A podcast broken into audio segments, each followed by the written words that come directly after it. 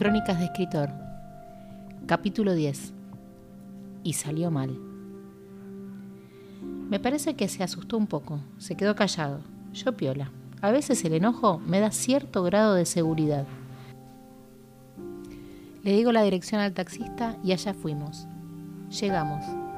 ¿Y dónde estamos?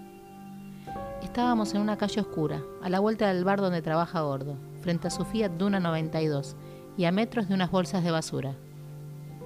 ¿Querés que lo vayamos a ver? Pará, loca, ¿dónde vas?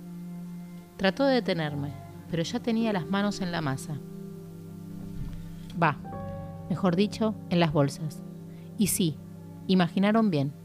Comencé a arrojar basura en el auto viejo. Pará, pará, pará que nos van a meter en cana. En eso apareció una luz azul. Como una cuadra asomaba un patrullero. Mariano, con muchos más reflejos que yo, me casó de la mano y se puso a correr arrastrándome, a la esquina contraria.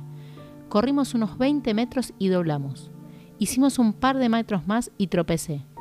Mariano me levantó y se empezó a reír. Se me escapó una breve carcajada. Miré mis manos mugrientas. Sentí el olor nauseabundo. Recordé frente a quién estaba. Y como una criatura de tres años me puse a llorar. Estaba cantado. Si algo puede salir mal, saldrá mal.